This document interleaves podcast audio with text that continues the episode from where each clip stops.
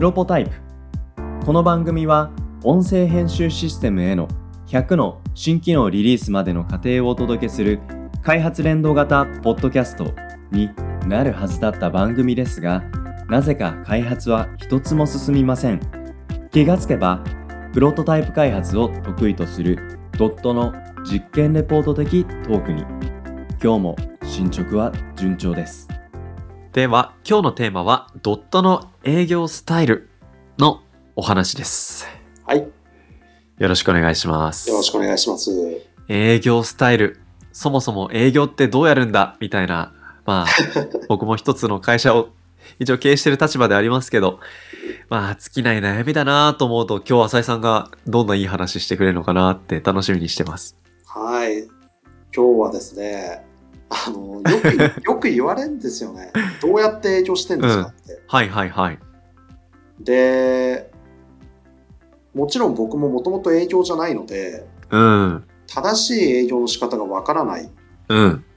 で、なんかあの、正直営業の人向けの本とかも大して読んでないんですよ。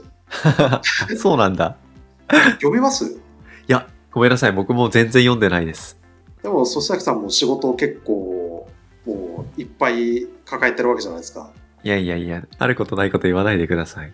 でもなんかうん仕事ってどうやって取っていくんだろうなっていうのを改めて考えると結構これうはん。テーマとして面白いなと思うんですよ。うんうんうん。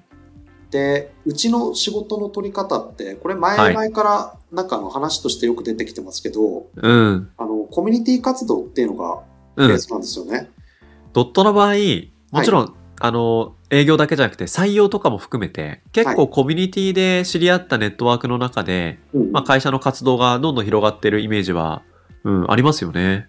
そうですね。で、何のセミナーだったかな？何かオンラインのウェビナーに参加した時に、うん。まああの、中小企業、ベンチャー企業の採用の話を聞いたことがあって、はい。で、その会社さんは、まあ、あの、自分の周りにいる人とか、はい。まあ、友達とか、コミュニティの仲間とかかな、そういうところからの採用っていうのは、あの、推奨しないっていうふうに言ってたんですよね。へえ。ドットと逆の考え方に聞こえますけどね。なんか、話の内容としてはやっぱり似たような人が集まっちゃうとか、なるほど。あと、なんか、もともと友達感覚だと、あの、問題が起きた時に、はい。ちゃんと強く言えないとか、結結構そのデメリットの部分を話していて、ああ、なるほど、そういう考えもまああるんだろうなと思ったんですけど、うんうんうん。でうちも分かんないですけどね、今20人弱で、はい。で、まあ、30人、40人ってなったらコミュニティからだけっていうのも難しいだろうなと思うんですけど、まあ、ただ、今のところはそのコミュニティを軸にした企業活動っていうので、うまくいってるなっていうのが、まあ、採用だけじゃなくて営業もそうだなっていうふうに思ってます。そっか。だからまあ、あの、今日のドットの営業スタイルの、まあ、やっぱりキーワードになってくるのは一つ、コミュニティ活動ということになってくるんですかね。そうですね。で、ドットの仕事の取り方って、まずコミュニティ活動とかで出会った人が、うあん。のなんかのタイミングではい。ドットとか、あるいはそのドットのメンバーを思い出して、うん。こういうのって一緒にできるみたいな、はい。こんな困ってる人いるんだけど、紹介してもいいとか、はい。そんな感じの、まあ、紹介から始まるっていうのが新規の受けるところの一番多いもの。うんうんうん。あとは、その次が、あの、リピーターさんなんですよね。ああ、じゃあ一度もう一緒にプロジェクトをやりました。終わりました。だけど、まあ、半年後、一年後、みたいな。そういう感じなんですかね。割とですね、半年後、1年後っていうよりは、プロジェクトが終わりましたじゃなくて、プロジェクト終わりそうです。で、終すごいな。わった後すぐこういうのがあって、みたいな。うんうんうんうん。だから、あの、今、うちが、まあ、あの、なんだろう、取引してて結構長いお客さんっていうのがはい何。社かいるんですけど、はい。あの、すごいなと思うのは、途切れないんですよ。うんうん。あ、すごいな。うん。はでも別のプロジェクトなんですよ、うんやってるのは。お客さん同じなんですけど。いはいはい。で、それってなんでなんだろうと思ったら、多分コミュニティでやってることと同じような感じで、ほう。あのなんだろう、リピーターになってくれるお客さんって、当然何らかの価値をドットにうん。抱いてくれてるわけじゃないですか。はい。はい。で、それは技術力なのかとか、うん。あるいはそのプロジェクトマネジメントの手法なのかとか、はい。はい。いろいろあると思うんですけど、やっぱりそのうん。求めてるものをはい。しっかり考えて出しているってところかなと。ほ例えばですね、今あの、まあ、何社かいるって言ったうちの一つの会社がうち、う。はい。どうしてあの、新しい案件、こう、うんいっぱいくれるんですか？って聞いたときに、はい。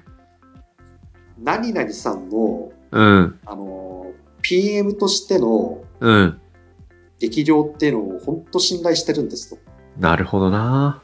で、そこの会社はなので、うん。まあ、技術力っていうよりは、その、要件を整理したり、いうんうんうん。や、これはこうじゃ間に合わないからこうですよねって、その、うんうん。マネジメントする部分を強く評価してもらってる。なるほど。で、ある会社さんは、何でですか、っていう質問を、まあ、これ結構するようにしてるんですけど、あ、大事ですね。うん。あの、うちは新しい技術をどんどん提供してくれると。うんうんうん。例えばこのプロトタイプの前に話しましたけど、うん。あの、バートっていう機械学習、自然言語処理のはい。考え方のやつを入れたりとか、ヘッドレス CMS のストラップをやってみましょうって言ったりとうか、んうん。そういう新技術をどんどん提案してくれるところっていう人もいれば、うんうん。あとはなんかあの、PM やってるしお客さんがいるんですけど、はい。そこはいの人が言うのは、なんかあの、ドットのエンジニアの方々って、うんすげえ仕事しやすいんですよ。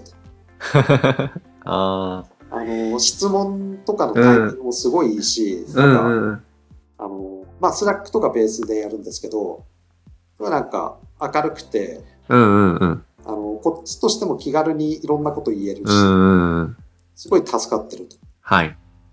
だから、あの、これ僕自身もそうなんですけど、うん。ドットのどこが一番いいのっていう質問って、うんはい全員多分違う回答なんですよね。なるほどな。うん。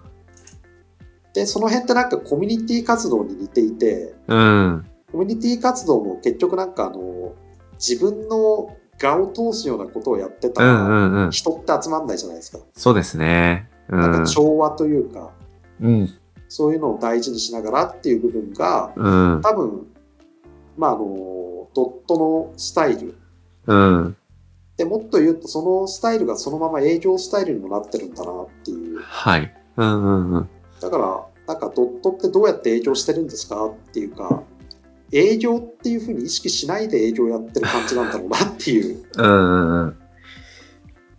いやーなんか、理理想形作れちゃってる、すごいいい会社さんですよね、やっぱり。ただやっぱりあの、うんお客さんによってはちょっと怒られて、うんああ、なんかこの案件で終わっちゃいましたね、みたいな。まあもちろんね、相性とか、やっぱ得意不得意とか、その時々々のタイミングがね、うん。あったりはしますけど、そうですか。だから新規、まあもちろんと取れたらいいですけど、うん。やっぱ既存をどう続けていくかってことも大事な考え方がね、営業にはありますけど、うん。やっぱそこではやっぱり人のなんか相性をそのお客さんにまあある種合わせる側面もありながら合わせるだけじゃなくてドットに対しても魅力を感じてくださる？うん。それっていうのはなんかコミュニティ活動ってね一概に何がいいからドットのコミュニティ活動がいいって一言で言えない？うんいろんな切り取り方がある。うんでその複雑さがなんか風味になってなんかあの取りつかれてしまう感じ？うん。うん、なんかそういうなんかカルチャーっていうのは、まあ、ドットプロポタイプを取りながらね、いろんなやっぱ社内のコミュニケーションとか、うん、いろんな価値観を受け入れる働き方もしかりとか、うん。うん、なんかそれは技術1個の話では語りきれないところの色合いっていうのが、なんか周りまで巡って聞いてるんじゃないかなっていうふうに思いますね。そうですね。なんか、今言ったコミュニティ活動以外のところで言うと、はい。あのホームページから問い合わせとかもたまにいたうんうんうんあ、いいですね、いいです。あとなんか、お客さんがお客さんをなんか紹介してくれるっていう時も、うんうんうん。なんかそんなにドットの説明しないまま顔合わせだけつなぎますよっていう場合もあって、はいうんで、。その時は最初ドットの説明をするじゃないですか。しますね。で、その時もやっぱりカメレオンみたいな感じで、うん。うちってあの、ご存知の通り、何々の会社だみたいな言い方をしてなくて、うん。うん結構いろんなことをやっている。うんうん。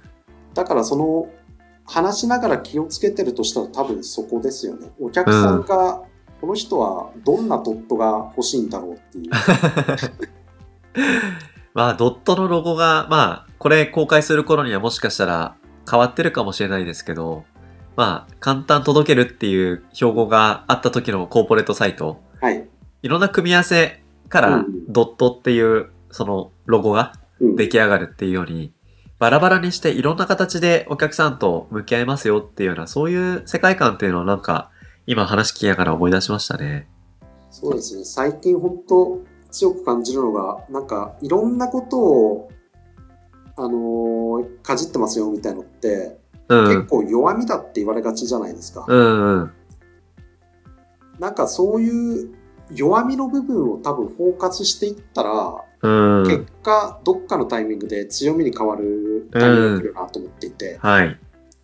だからなんか最近はドットの良いところっていうのは、うん。なんかまあいろいろ考えるのはできるんですけど、うん。強み考えるとか弱み考えた方が早いかもしれないみたいな、うんうん。そそれ考、え方ですね。まあ自分のことを、まあメタリ、メタ認知とかって言いますけどね。なんか、あの、自分のことを、あの、客観的にまあ見つめ直して気づいていく自分の特性。うん。で、これって人から、なんかネガティブなこととして言われること。でもそれって結局特徴なので、うんそれをどういう角度で光を当てるか。うんうん。で、その光を当てる対象物をしっかりと意識するってことが、うんそこになんか人に気づいてもらう？うんうん。上で自分からやっぱり働きかけしていく上で、まず第一歩だよねってことだと思うんですよね。うんうん。そういう意味で、まあ、あの、ね、もちろんうまくいかない案件もあれば、うんでも、うまくいく案件もあるし、うんそのどちらもがやっぱり共通してドットらしさっていうものが中心にある。それが一体何なのかってことを考える。うんうん。これが一人の人だけではなく、会社って組織の単位でも同じことなのかもしれないっていう、そういうお話として今日僕は浅井さんの話聞いてましたね。そうですね。なのでまあ、ドットの営業スタイルというものはうん。あんまりないっていう。なんだ、そっか。なんか僕もいい話だなとかって思ったけど、待て待て。冒頭にドットの営業スタイル聞きたかったんだよなって思ったけど、結局その目的が果たせずにこのエピソード終わっちゃいがちですけど、まあまあそれは結局のところ、うんスタイルっていうのははい。それぞれの人が、会社が持っているっていう、そこを改めて見つけ出すっていう、そういうことなんですかね。そうですね。文化だけちゃんうとん。定義していけば、勝手にスタイルってついてくるかもしれないですね。うん。まあ文化定義する。さらっと言いましたけど、それも難しい話ですけど、まあ、そういう話はね、プロポタイプの中でも何回もしてきましたし、はい。我々好きなトピックなので、またお話ししていければなと思います。はい、今日はドットの営業スタイルについて話しました。ありがとうございました。ありがとうございました。